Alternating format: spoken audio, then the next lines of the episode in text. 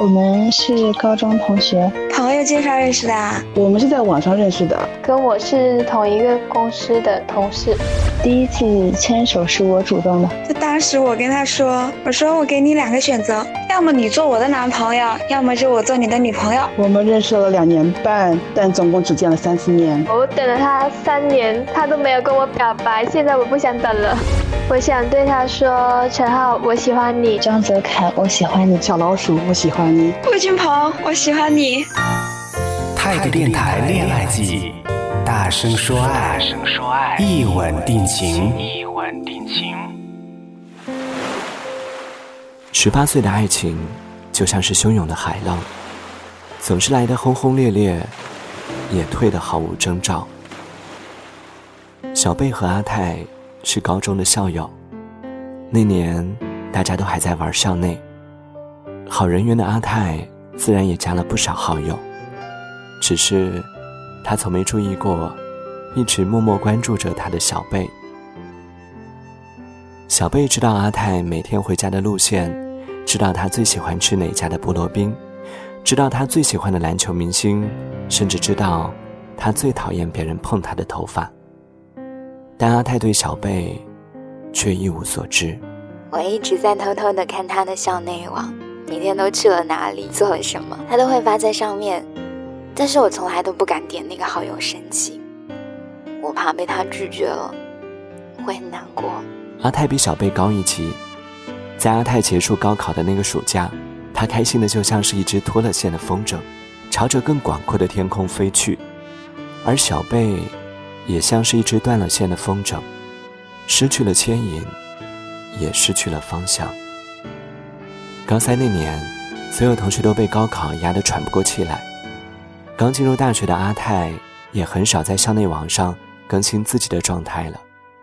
小贝常常会一个人跑到操场边上坐着，看着球场上奔跑的身影，幻想着阿泰现在在哪里。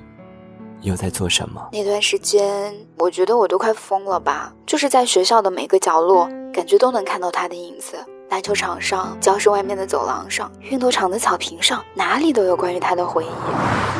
二十岁的爱情，就像是夏天微凉的风，拂过少年棱角分明的脸庞，也吹起了少女的百褶裙。当小贝在大学礼堂里，再次看到阿泰熟悉的身影时，虽然只有零点几秒，但他还是立刻认出了他。那一刻，小贝觉得自己的世界又重新被照亮了。他恨不得立马冲到阿泰面前，大声对他说：“嘿，好久不见。”但，他还是什么都没说。那是一场怎样的演讲，小贝完全不记得了。但那个午后，小贝永远不会忘记。那是他第一次距离阿泰那么近，虽然礼堂里坐满了人，但在小贝的记忆里，那就像是一次沉默的两人约会。其实我和他中间还隔了两排座位，他刚好就在我的左前方。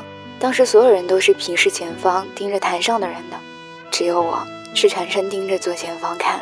那个时候就觉得吧，哼，他的侧脸怎么会那么好看？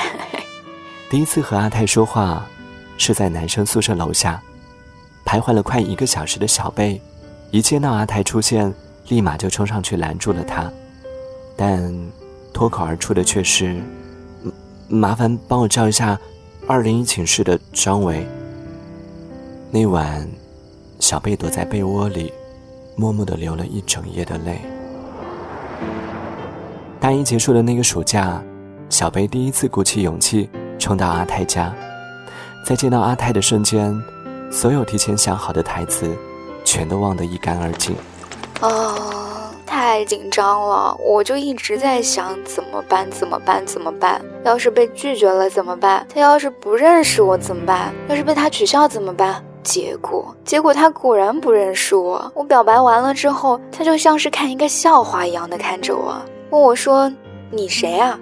我也傻了。我说我是你学妹啊！哦，我的天哪，这都是什么鬼回答呀？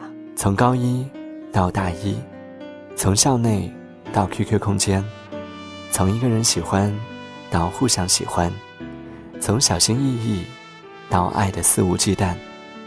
看着和自己十指相扣的阿泰，小贝常常在想：如果那个暑假，他没有说出那句“我喜欢你”，今天的他和阿泰又会过着怎样的生活？